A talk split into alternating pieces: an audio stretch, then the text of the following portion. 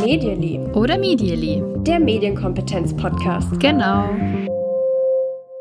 Hallo, wir sind's mal wieder vom Medially oder Medially Podcast. Hier spricht Natascha und mit dabei ist Kim, hallo.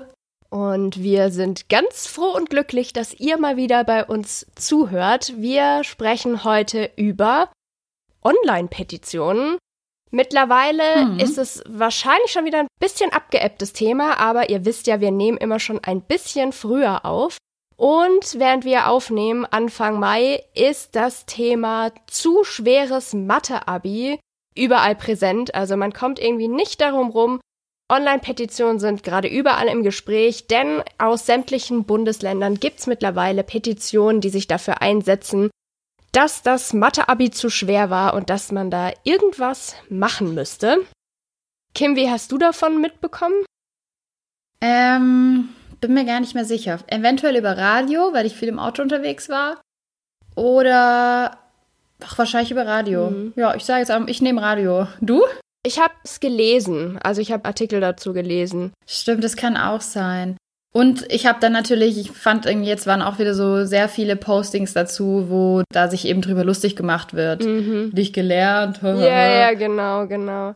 ja. Was war dein erster Gedanke, als du gehört hast, dass es jetzt Online-Petitionen gibt, dass Schüler Online-Petitionen gestartet haben, um gegen das Mathe-Abi zu protestieren? Du, das war gar kein bestimmter Gedanke. Ich fühle mich da gerade nicht in der Lage, eine konkrete Stellung zu nehmen, weil ich viele Seiten da verstehen kann und ich rede jetzt hier so ein bisschen in heißen Brei. Ich finde es blöd, das kann ich schon mal sagen, dass da sich so viel drüber lustig gemacht wird, dass Schüler sowas starten. Das finde ich gar nicht gut. Das hat mich daran geärgert. Und ich glaube, das war für mich auch der Auslöser, mich aus dieser Debatte so ein bisschen zurückzuziehen. Ja, aber ich fand unser Mathe-Abi auch schwer. ich habe im Mathe-Abi was gemalt. Was? Ja, ich habe was aufgemalt. Das ist echt eine krasse Story. Ich habe was aufgemalt in Mathe, aber da musste man eigentlich was ausrechnen, irgendwie so einen Punkt auf einer Brücke ausrechnen. Und ich wusste, das kann ich überhaupt nicht. Keine Ahnung, wie das gehen soll. Dann habe ich versucht, die Brücke aufzumalen und habe das hingemalt. ja. Okay, das ist ja mal eine super Story.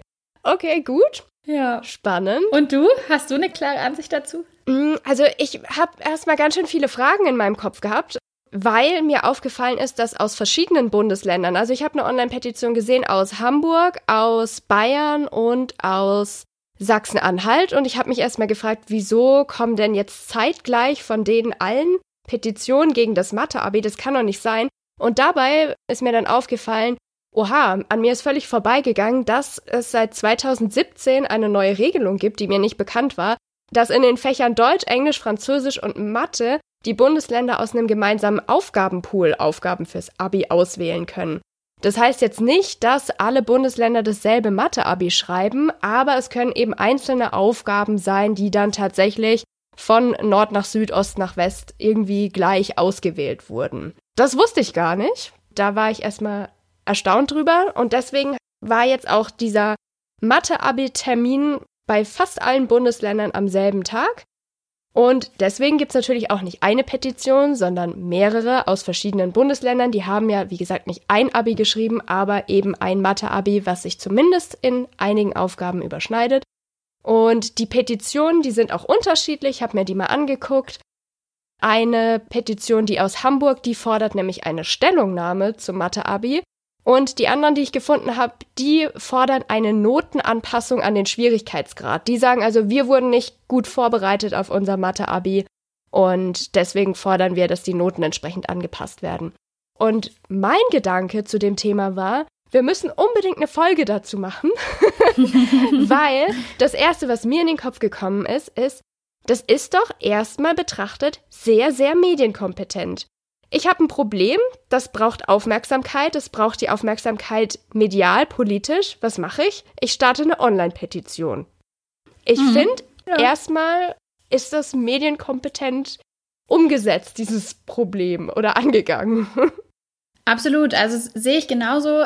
Ich glaube, eine Sache, die ich jetzt halt da immer gleich dann so ein bisschen mitgedacht habe und deswegen auch nicht so eine ganz klare Meinung dazu habe, glaube ich, ist, wir hatten ja schon mal über Online-Petitionen hier kurz gesprochen und zwar damals, als wir die äh, Folge gemacht hatten zum Thema Artikel 13. Mhm. Und da hatte ich ja auch schon erzählt, dass ich ganz viele Petitionen gefunden habe, die da irgendwie angefangen wurden, die auch von sehr jungen Menschen gemacht wurden mit interessanter Rechtschreibung und Co. Ja, ich finde auch, das, was du gesagt hast, kann ich total zustimmen.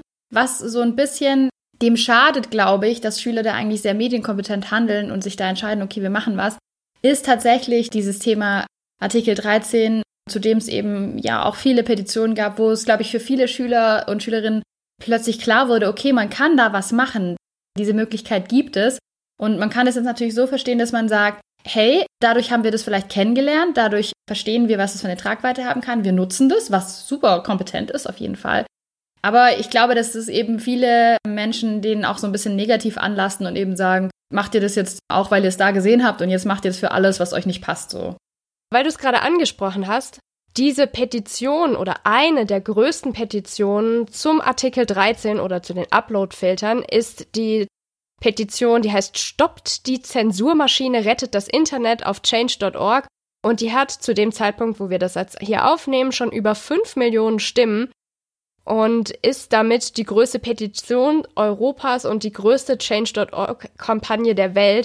Also da sieht man einfach, Krass. bei diesem Thema, haben wir ja auch in unserer Folge zum Artikel 13 schon angesprochen, wie viel Mobilisationskraft dahinter steckt. So. Mhm.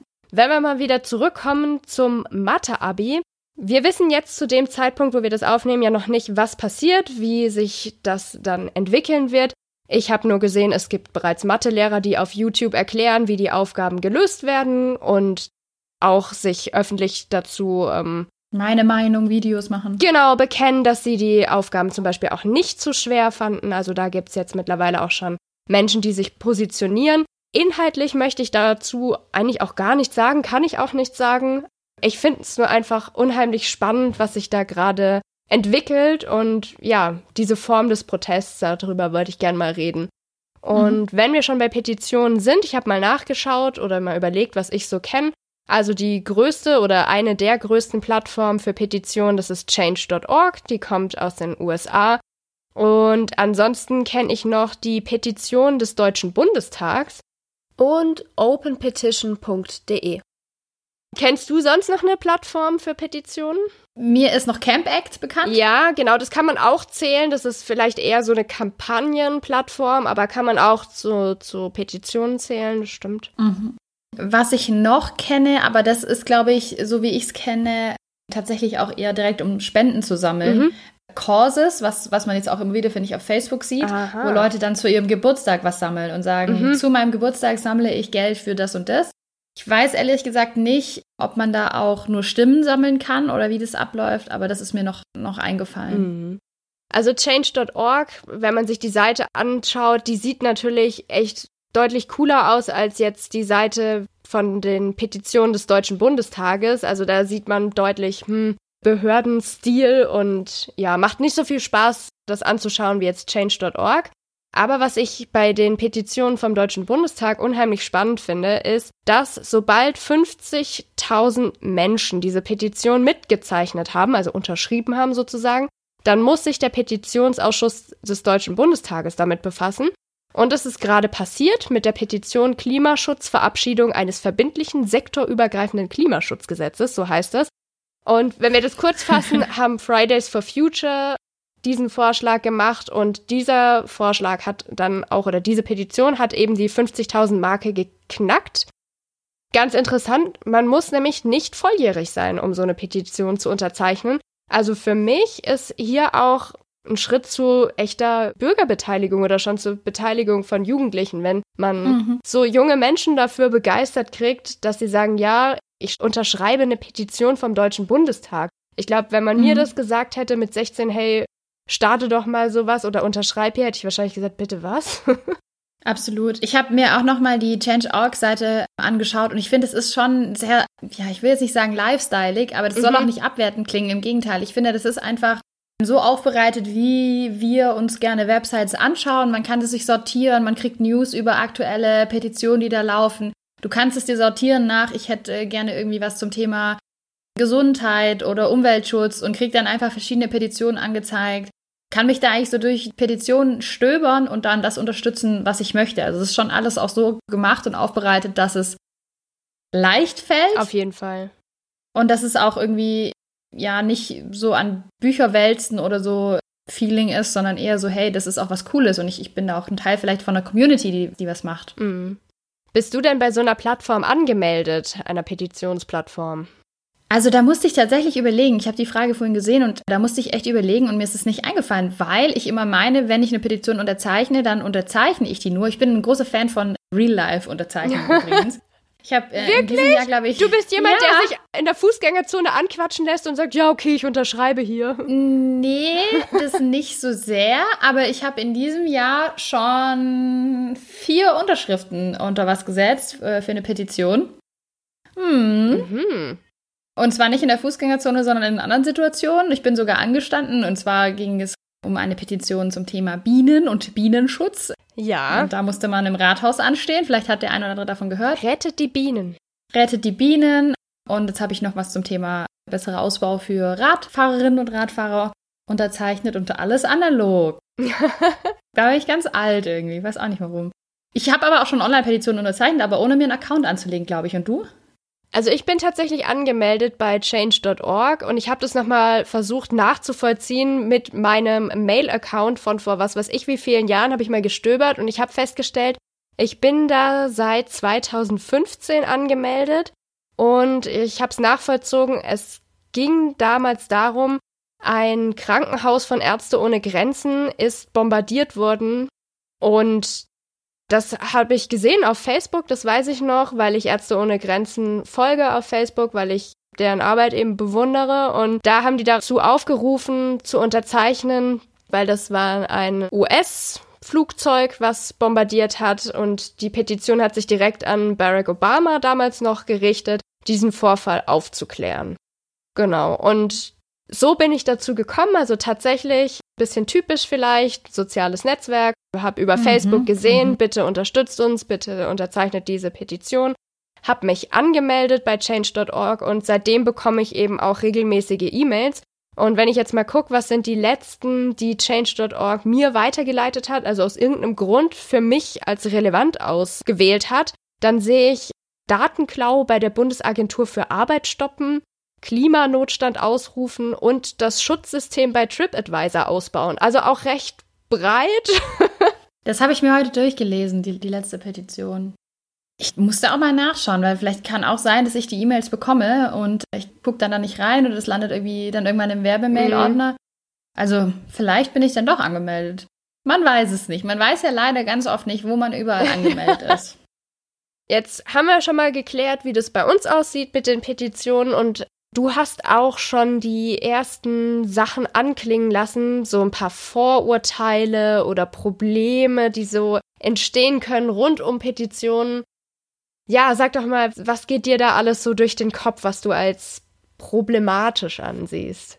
Also, wir fangen mal mit dem Negativen an, es kommt aber nachher noch was Positives. Aber auf schon jetzt Fall. mal als Spoiler, ihr wisst doch, wir, wir haben immer auch positive Seiten. Ich glaube, das größte Vorurteil und das Größte, was mich manchmal dazu bringt, mich da meine eigene Begeisterung so ein bisschen zu mindern, ist eben dieses Thema, ja, man hat ja schon das Wort dafür. Das, das finde ich immer ganz passend, das Wort Klicktivismus, also mhm. statt Aktivismus Klicktivismus, was nicht immer negativ gemeint ist, sondern man kann ja auch Klicktivismus, ich habe zum Beispiel irgendwo eine Unterseite gefunden, Klicktivismus, wo man dann gucken kann, was es denn gerade für Sachen gibt, für oder gegen die man sich online einsetzen kann. Aber für mich hat Klicktivismus tatsächlich immer so ein bisschen eine negative Konnotation oder da schwingt einfach was Negatives mit. Auf jeden Fall. Weil es sich für mich einfach so anhört, das war auch mal Thema vor ein paar Jahren, so Sign here to save the world oder ein Like ist gleich ein geretteter Mensch mhm. oder so. Mhm. Dass diese unheimliche, bequeme Möglichkeit von zu Hause etwas zu unterzeichnen, etwas mit, mit einem Like zu versehen, etwas irgendwie zu teilen und, und, und, einfach dazu verleitet, dass man sagt, ich habe da jetzt unterschrieben, ich habe da jetzt was angeklickt und damit habe ich heute schon mal eine gute Tat getan und jetzt ist auch wieder gut für heute. Mhm. Kann ich wieder mich in meiner schönen Welt bewegen und habe was Gutes getan. Karma mehr muss auch nicht sein. aufgefüllt. genau, und das ist so für mich irgendwie, glaube ich, so das größte Vorurteil und auch der größte Kritikpunkt dazu, vielleicht später mehr, was dazu passt. Ja, ich finde dazu passt ganz gut auch, dass viele Leute denken, Petitionen, die entstehen so auch schnell mal aus Wut und sind einfach so dahingetippt. Das sind vielleicht auch häufig Leute, die sich gar nicht tiefergehend mit einem Thema beschäftigen, sondern einen kleinen Wutanfall haben oder irgendwie eine Sache, die sie gerade total beschäftigt und dann wird das da so hingetippt und dann, ja, ist auch wieder gut und vergleichen das vielleicht dann auch gerne mit Menschen, die seit Jahren sich für ein bestimmtes Thema mit ganz viel Zeit und Energie einsetzen und dafür auch wirklich viel opfern. Ich glaube, es gibt tatsächlich Menschen, die machen so einen Mix aus allem. Die sind online aktiv, die sind auf der Straße aktiv, die sind in irgendwelchen Organisationen, Vereinen, sonst was. Und ja, es gibt bestimmt auch, also kann ich mir einfach nur gut vorstellen, Menschen, die sich mit Klicks ein kleines, gutes Gewissen für ein paar Minuten ja, erklicken. Hab ja was Gutes getan. Ja, und nicht nur das. Also ich glaube, es geht sogar noch einen Schritt weiter. Dazu mal die Frage. Du hast eigentlich gerade schon beantwortet sogar. Du hast gesagt, von deiner ersten Petition hast du auch über Facebook erfahren. Ja. Und würdest du sagen, das ist immer noch eine Quelle für dich, wo du meistens von solchen Petitionen erfährst? Ja, ich glaube Social Media allgemein. Also das vielleicht nicht mehr unbedingt nur äh, Facebook, aber ja, über Social Media denke ich, ja, ja, ist bei mir genauso, ist bei mir absolut genauso, dass andere Leute irgendwas teilen und irgendwie zu was auffordern. Und ich habe mir das jetzt in diesem Jahr, ist es mir extrem aufgefallen, auch bei diesem Causes-Thema, wo dann Leute zu ihrem Geburtstag äh, was mhm. sammeln. Das ist neu, oder? Das gibt's noch nicht so ich lange. ich glaube, seit einem Jahr ungefähr ja. äh, gibt's das. Und mir ist es jetzt so im letzten, seit dem Herbst oder sowas, ja. ähm, intensiver aufgefallen, dass es unheimlich viele Leute machen, die ich kenne. Und ich möchte das ganz klarstellen. Ich finde das eine noble Sache. Es ist immer was Gutes, sich für was einzusetzen und jeder soll das machen, was er kann. Und wenn er was unterzeichnen kann online, dann finde ich das gut. Und wenn die Person was sammeln kann, dann finde ich das gut. Bitte das nicht falsch verstehen. Nur ist es natürlich schon auch so ein bisschen ein schöner Schein-Thema, finde ich. So dieses Motto, ich möchte mich hier positionieren als eine ganz soziale Person, die sich für was einsetzt und ich, ich teile hier verschiedene Petitionen ich mache an meinem Geburtstag sogar so einen kleinen Fundraiser, wo ich dann 50 Euro spenden kann. 50 Euro sind, sind super, sind super viel Geld und eine super Sache, dass man das macht. Aber es ist natürlich wie auf Social Media eben ganz oft, geht es auch um Selbstdarstellung und es schwingt auch immer so ein bisschen mit, wenn man sowas teilt, dass man vielleicht auch in so eine Ecke gerät. Ich teile das und damit bin ich ein guter Mensch und ich habe ja so viel jetzt schon gemacht, weil ich habe das unterzeichnet. Und dazu habe ich mir heute zwei ganz spannende Studien angeschaut, mhm. die dazu passen die genau das mal untersucht haben. Erstmal ist es eine spannende Studie. Ich habe aber auch nur eine, eine, eine, kleine Zusammenfassung davon gelesen, muss ich jetzt zugeben. Die heißt The Nature of Selectivism. Und ich habe ja gerade schon von Klicktivismus gesprochen. Ja. Und jetzt gibt es eben auch noch sozusagen Selektivismus. Die Forscherinnen und Forscher definieren Selektivismus im Prinzip als etwas, das sie eben sagen, das ist, wenn man den, den Willen hat und es auch ausdrückt, etwas zu unterstützen, ein, eine Sache zu unterstützen, die für einen selbst relativ wenig Aufwand erfordert, also kostengünstig ist sozusagen und relativ wenig Aufwand erfordert, mit einem Klick, mit einer kleinen Unterschrift online möglich ist, aber gleichzeitig gar nicht so viel Lust hat, gar nicht so viel geben möchte in Richtung da wirklich was zu tun. Und die zentrale Hypothese von denen ist, dass es eben bei Aktivismus, den man über Social Media, zum Beispiel über Facebook teilt und bekannt macht, geht es vor allem darum, dass man bei Freunden und Bekannten Eindruck schinden möchte. Also da mhm. geht es so um dieses Thema Impression Management.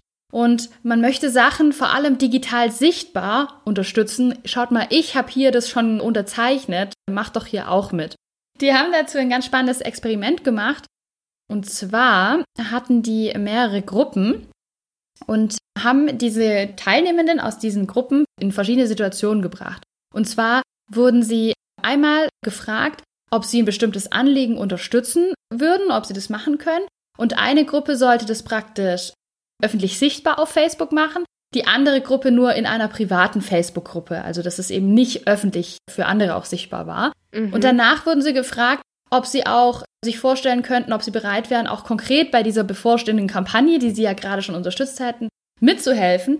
Und da ist es tatsächlich so, dass die Leute in der Gruppe, die privat das nur geteilt haben, in der privaten Facebook-Gruppe, von denen haben 77,8 Prozent gesagt, ja, wir würden da auch weiterhin unterstützen und Briefumschläge befüllen für diese Kampagne, die wir unterstützt haben. Also 77,8 Prozent. Die, die das schon öffentlich geteilt haben, von denen waren es nur 58,7 Prozent. Das heißt, dass so ein bisschen es nahe liegt, dass wenn ich etwas öffentlich mache, etwas öffentlich teile, dass dann vielleicht auch ein bisschen die Wahrscheinlichkeit sinkt, dass ich auch sage, okay, ich möchte jetzt noch mehr dafür tun, weil ich ja meine Social Credits, die ich haben möchte, schon bekommen habe. Oh, total spannend. Richtig, richtig coole Studie hast du da gefunden. Fand ich auch. Fand ich auch. Toll. Weißt du noch, aus welchem Jahr die ist? Von 2014 ist die Studie. Ich werde die auf jeden Fall bei uns in Social Media posten. Ich muss aber auch noch was dazu sagen.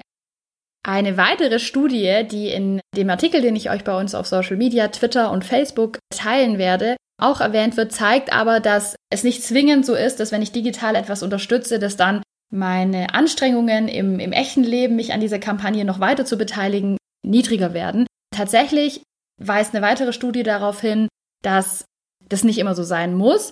Und gerade dass eben, wenn etwas privater digital geteilt wird, dass es dann durchaus erfolgreich ist. Und das sehen die auch als einen Grund dafür, dass einige Plattformen tatsächlich, die so Online-Aktivismus fördern und auch Petitionen fördern, dass die weiterhin auf E-Mail-Verteiler ganz stark setzen, weil es dann eben nicht in diese ich share das auf meinen sozialen Netzwerken, um mich da gut ja. darzustellen geht, sondern dann ist es ein bisschen kleiner und bleibt bei dir. Mhm.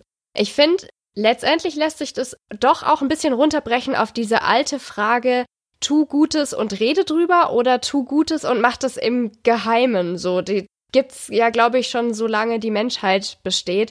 Soll man mhm. das nach außen tragen, was man Tolles tut, oder sollte man das besser für sich behalten? Was ist da die mhm. richtige, die ehrliche Variante? Ich glaube, das wird auch ganz stark geprägt von religiösen und moralischen Vorstellungen, die so in der Gesellschaft einfach da sind. Also finde ich unheimlich spannend. Wenn wir gerade schon bei den Sachen sind, die so schwierig sind an Petitionen oder die ja dem mhm. Ganzen so ein bisschen negativen Beigeschmack verleihen können, dann muss man auch noch dazu sagen, Change.org, also die Plattform, die wirklich für Petitionen die Anlaufstelle ist, das ist ein Unternehmen und das ist auch kein gemeinnütziges Unternehmen. Die finanzieren sich über Werbung und den Handel mit Daten. Also das darf man natürlich auch nie mhm. vergessen was auch immer man dort eingibt, kann natürlich auch irgendwie weiterverwendet oder wird weiterverwendet werden. Ich glaube, so mhm. realistisch muss man an der Stelle sein. Ja, ich verstehe das Argument auch. Und das ist ja auch so eine Sache in diesem Bereich, dass man dann aber auch immer von Plattformen, die eigentlich was Gutes machen, irgendwie auf der einen Seite erwartet, dass die dann auch alles gut machen und man wünscht ja. sich dann, dass die ein gemeinnütziges Unternehmen sind. Auf der anderen Seite muss ich auch sagen, hey, man muss nicht nur, weil jemand etwas Gutes macht, immer gleich erwarten, dass er alles zu 100% gut macht. Finde ich. Genau. Und könnte selbst, man auch mal bedenken. Ja, unter Armut oder sonst was lebt. Das ist ja auch so was, so eine Idealvorstellung. Ja. Jemand, der was Gutes tut, dem darf selbst nicht gut gehen. Ja. Ja. Das stimmt. Ja. Wir müssen natürlich auch bedenken, Petitionen, ja, wir haben jetzt schon ein paar Dinge aufgezählt, die sind schwierig, aber Petitionen, die fördern Beteiligung, die fördern politisches Interesse, die fördern auch Mitgefühl und Mitverantwortung und Themen erreichen da Menschen auf der ganzen Welt. Also, dass ich mich entschlossen habe, weil in Afghanistan ein Vorfall war, mich bei einer Plattform anzumelden, um da zu unterschreiben, das zeigt ja irgendwie auch, wie krass alles vernetzt ist und wie wir in einer globalisierten Welt denken. Also, dass uns Themen eben auch bewegen, die sich nicht in meinem näheren Umfeld nur abspielen müssen, sondern durchaus an anderen Teilen der Erde. Absolut. Also es sind unglaublich viele positive Eigenschaften, die die Petitionen auch haben, dass sie auch einfach so eine Sichtbarkeit schaffen. Und ich finde gerade dieses Mitgefühl-Thema, es gibt ja auch viele Petitionen, die sich um Einzelpersonen tatsächlich kümmern, die ja. man da unterstützen kann oder die da sich Gerechtigkeit für sich wünschen. Und das ist doch was wahnsinnig Tolles, dass man die Möglichkeit hat, egal wo man gerade sitzt, zu sagen, okay, dieses Schicksal berührt mich oder diese Ungerechtigkeit sehe ich auch und ich möchte dieser Person, diesem Menschen oder dieser Gruppe an Menschen meine Unterstützung irgendwie zukommen lassen. Ich habe vielleicht nicht die Möglichkeit, da Geld hin und her zu schieben, wie ich das möchte, aber ich, ich möchte irgendwie einen, einen Support zeigen und dann ist es eben mit meiner Unterschrift. Also das darf man nicht unter den Tisch fallen lassen, würde ich auch sagen. Noch ganz kurz dazu die Geschichte, warum Change.org eigentlich gegründet wurde. Die finde ich nämlich eigentlich als Abschluss ganz schön und macht vielleicht auch noch mal so die Idee dahinter einfach einfach deutlich. Der Gründer von Change.org, der heißt Ben Rattray und der kommt aus den USA und wollte ursprünglich Investmentbanker werden und hat äh, Wirtschaft studiert an der Elite-Uni. Also der hätte einen wunderschönen Karrierelebenslauf da hinlegen können. Er hat sich dann aber anders entschieden. Sein Bruder, der ist nämlich schwul und der hat sich geoutet und die Reaktionen darauf, die haben diesen Bruder von Red Ray ziemlich verzweifeln lassen. Und das hat ihn sehr, sehr unglücklich gemacht. Und daraufhin hat er sich gedacht, boah, was ich da gerade vorhab mit meinen Karriereplänen, das, nee, das ist Quatsch. ich muss irgendwas tun, so kann es nicht weitergehen. Und der hat sich dann Gedanken gemacht, wie soziales Engagement aussehen könnte jetzt. Und 2007 ist daraus dann change.org geworden. Wow, das ist doch auch mal eine schöne Geschichte, echt. Ja, fand ich auch. Also man kann der Plattform natürlich vorwerfen, was man möchte, aber so allein wie die gegründet wurde und warum, finde ich total spannend. Und auch heute geht es ja auch noch, wie du gerade auch schon gesagt hast, mit den Einzelpersonen häufig darum, auch erstmal Mitgefühl zu erzeugen oder zu zeigen, wo Probleme sind. Und dafür finde ich es auch unheimlich schön und spannend. Ich glaube, was man so auch nie vergessen darf, wenn es um das Thema geht, sich für etwas einzusetzen, Sei das jetzt eine Einzelperson, eine Gruppe von Menschen oder ein größeres Thema wie Klimaschutz oder so oder Umweltschutz. Wir neigen, glaube ich, alle so ein bisschen dazu, fällt mir zumindest extrem immer auf, zu sagen, wenn eine Person A macht, dann erwarte ich aber auch, dass sie B und C und D macht. Ja. Also gerade bei den Fridays for Future Aktivisten sieht man das ja auch total. Wenn du dich für Klimaschutz einsetzt, du kannst dich nicht für ein Thema einsetzen, aber dann nicht dein ganzes Leben darauf ausrichten, dich für dieses Thema einzurichten. Also, dass man immer versucht, an Leuten, die eigentlich schon was gut machen, da noch mehr anzukreiden. Und ich glaube, das kann man darauf auch so ein bisschen übertragen, finde ich. Also alles, was ein Mensch macht, um ein bestimmtes Thema, das ihm wichtig oder ihr wichtig ist, zu unterstützen, ist gut. Und jeder hat da eben sein eigenes Level, das er macht, finde ich. Wunderbar. Dann sind wir gespannt, wie sich das weiterentwickelt mit den Mathe-Abi-Petitionen. Ja, total. Ich, ich drücke denen ja ehrlich gesagt schon die Daumen. Und du? Ich bin einfach gespannt, was passiert, weil die ja auch, wie gesagt, unterschiedlich waren. Eine Stellungnahme ist ja was mhm. anderes als eine Anpassung vom Notenspiegel. Also spannend. Jetzt muss ich doch noch was dazu sagen. Und zwar das, was, was wirklich mir so im Kopf geblieben ist, ist so, dass ich mich dann selber zurückerinnert hatte an, an unser Mathe-Abi und an diese ganze Zeit. Und aus heutiger Perspektive kann man irgendwie sagen, naja, Abi, wen interessiert es noch? Aber in, in dem Leben von den Schülerinnen und Schülern ist einfach das ist das allergrößte Thema. Die werden da ja zwei Jahre lang wirklich immer nur, ja, ihr müsst an euer Abi denken, ihr müsst an euer Abi mm. denken, das ist so das Wichtigste in eurem Leben. Und da finde ich es dann halt jetzt auch so schlimm, wenn das so belacht wird und wenn dann so, oh, jetzt machen die eine Petition.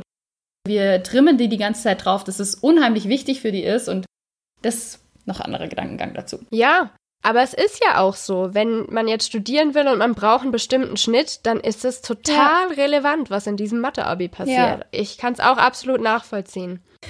ich kann mich an fast nichts mehr aus dem Mathe-Abi erinnern, obwohl ich versucht habe, dazu was zu lernen. Und das ist jetzt auch mein Übergang, denn auch diese Woche haben wir beide wieder was gelernt. Und da habe ich doch jetzt direkt mal die Frage an dich. Was hast du diese Woche gelernt, Natascha? Dö, dö, dö, ich habe eine tolle Studie gefunden zur Nutzung von sozialen Medien und der Lebenszufriedenheit von Jugendlichen. Kim, was ist das gängige mhm. Vorurteil? Was machen soziale Medien mit der Lebenszufriedenheit von Jugendlichen? Depressiv. Genau. Und je mehr. Dumm, dick und depressiv. und je mehr Medien genutzt werden, also soziale Medien, was bedeutet das? Desto unglücklicher. Genau, so ist das gängige Vorurteil. Und jetzt gibt es eine Langzeitstudie. Über acht Jahre lang wurden Angaben von Jugendlichen ausgewertet. Das ist eine Studie von den Universitäten Hohenheim und Oxford, also gleich. Wow. Zwei. Nataschas alte Uni. Meine alte Uni, genau. Deswegen, Entschuldigung, muss ich das jetzt auch erwähnen. Und. Herr Fangirl. Ich muss kurz zitieren, den Autoren zufolge liegt der Einfluss auf deren Lebenszufriedenheit bei weniger als einem Prozent. Also, das finde ich einfach nur wow. Erstmal wow. mhm. acht Jahre Wahnsinn, dass man das schafft, so eine Langzeituntersuchung, das ist cool. Das ähm, nimmt, glaube ich, cool. auch vielen Leuten den, den Wind aus den Segeln. Und es waren 5492 Jugendliche im Alter zwischen 10 und 15 Jahren, also extrem guter Datenpool, mhm. würde ich behaupten. Mhm. Mhm. Und alles, was man herausgefunden hat, ist, dass es nur eine ganz schwache Wechselwirkung zwischen dem Konsum sozialer Medien und der Lebenszufriedenheit gibt. Und das finde ich echt erstaunlich, weil, so wie du gerade gesagt hast, man bislang doch sehr häufig davon ausgeht, dass soziale Medien eine enorme Auswirkung haben mm. auf die Lebenszufriedenheit und dass sie genau eher, je mehr sie genutzt werden, dass sie unglücklicher machen und das finde ich spannend, aber für einen Großteil der Jugendlichen kann man eben sagen, der Einfluss von sozialen Medien auf die Lebenszufriedenheit ist sehr gering nach dieser Studie. Diese Studie würde ich mir echt mal gern zu Gemüte führen, weil mich auch interessiert, und das finde ich ein spannendes Thema, vielleicht sprechen wir da auch mal hier drüber, wie sich das auch vielleicht verändert, weil ich glaube, dass man sich, wenn man ein bisschen jünger ist, noch vielem aussetzt, was einen vielleicht dazu bringt, dass man doch unglücklicher mit sich selber ist, weil man sich stark vergleicht und so weiter. Und ich es spannend finde, herauszufinden, ob man mit dem Alter mehr rausfindet, was sind Inhalte, die mir ein gutes Gefühl geben, welchen sollte ich lieber entfolgen, welche sollte ich nicht so sehr konsumieren, mhm. was empowert mich. Das fände ich spannend, aber ist jetzt hier nicht der Raum dafür da. Und vielleicht entwickelt sich das ja auch weiter. Vielleicht sind ja die Jugendlichen, die jetzt gerade jugendlich sind, da auch schon viel besser aufgestellt als die mhm. vor zehn Jahren oder so. Ja, kann ich mir gut vorstellen, ja. Sollte man dranbleiben. Sollte man dranbleiben. Von der Forschung. Das habe ich gelernt. Was hast du so gelernt? Ganz komische Geschichte habe ich. Und zwar habe ich in einem Projekt, das ich gerade öfter mache, immer wieder Gruppen und da müssen sich die Gruppen einen Gruppennamen geben und den müssen sie eben auch eingeben. Das heißt, sie müssen sich da kurz Gedanken machen. Mhm. Finde ich total interessant, dass sie da immer extrem lang dafür brauchen. Also das ist für die eine richtig schwere Frage. Denkt euch einen kreativen Gruppennamen aus ja. und dann erstmal in der Schule alle, uh, kreativ dürfen wir hier sonst eigentlich nicht sein. Nein, das war ein, das war ein kurzer Hate am Rande. und überlegen dann, und ich habe es extrem oft, dass es zwei Gruppennamen gibt in verschiedenen Klassen. Ich sage jetzt mal eine Auswahl aus 30 Klassen, äh, in denen ich das jetzt bis jetzt gemacht habe, dass ich manche eben öfter auftauchen. Das ist einmal Team Pizza. Mhm. Okay, weil ich manchmal dann auch sage, ja, dann überlegt euch was, was mögt ihr alle? Und dann fällt ihnen eben Pizza ein. Und was ich auch öfter hatte, war irgendwas in Richtung Team Baum. Und ich dachte mir so, Team Baum, cool, ich finde Bäume auch eigentlich ganz gut und so, aber interessant. Und hatte dann immer so im Hinterkopf, ja, warum nennt man sich Team Baum irgendwie als, als siebte oder achtklässler? Ja, vielleicht ist es so, eine, so, ein, so assoziativ gewesen, dass die irgendwie aus dem Fenster gucken in der Schule und da stehen halt Bäume. Ja gut, dann sind wir halt Team Baum. Aber ich habe jetzt gelernt von meiner Kollegin, und zwar, das ist die Nora, die möchte ich an der Stelle auch grüßen. Hallo Nora. Ähm, dass es wohl eine gängige Redensart ist, zu sagen, ja, wenn man jemanden eine, eine, Frage stellt, vielleicht auch eine blöde Frage stellt, zu sagen, weil Baum. Mhm. Wusstest du das? Ja, kommt aus einem Video. Wusste ich tatsächlich. Lustige Geschichte.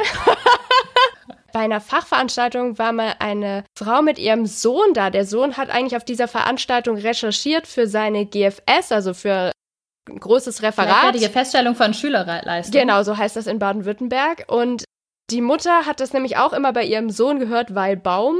Und dachte dann, das wäre mhm. total cool und hat es auch benutzt. Und das fand der Junge ganz unmöglich, dass seine Mutter da diese Sprache verwendet hat. Und fand das dann auch überhaupt gar nicht mehr cool. Ja, also, weil Baum ist auf jeden Fall eine Aussage, ich, ja, ich wusste es nicht und es hat dann in dem Moment, als ich das eben dann erfahren habe, so ein bisschen wieder mir geholfen, meine eigene Perspektive zu wechseln, weil ich mir so dachte, okay, du hast irgendwas ganz anderes dahinter vermutet. Offensichtlich ist es wahrscheinlich einfach wegen dieser Redewendung, weil Baum. Die könnten sich also auch irgendwie aus Gründen oder 42 ist ja auch oft so eine, so eine random Antwort nennen. Habe ich auf jeden Fall was dazugelernt und kann jetzt alles besser verstehen. Das ist doch schön, verstehen, das wollen wir ja auch, das wollen wir ja auch fördern mit diesem Podcast. Und wenn ihr uns fördern wollt, dann unterstützt uns doch auf Steady. Unterstützt uns mit einem kleinen Betrag, wenn ihr den entbehren könnt. Ab einem Euro geht es schon los. Schaut einfach mal vorbei auf steady.com slash medially. Und wenn ihr Fragen, Anregungen, Beschwerden habt, dann könnt ihr die uns auch zukommen lassen über unsere Social Media Kanäle. Findet ihr uns unter unserem Podcast-Namen oder unter medially.podcast.gmail.com. Wir freuen uns immer über Lobkritik, Anregungen etc. Da freuen wir uns auf jeden Fall.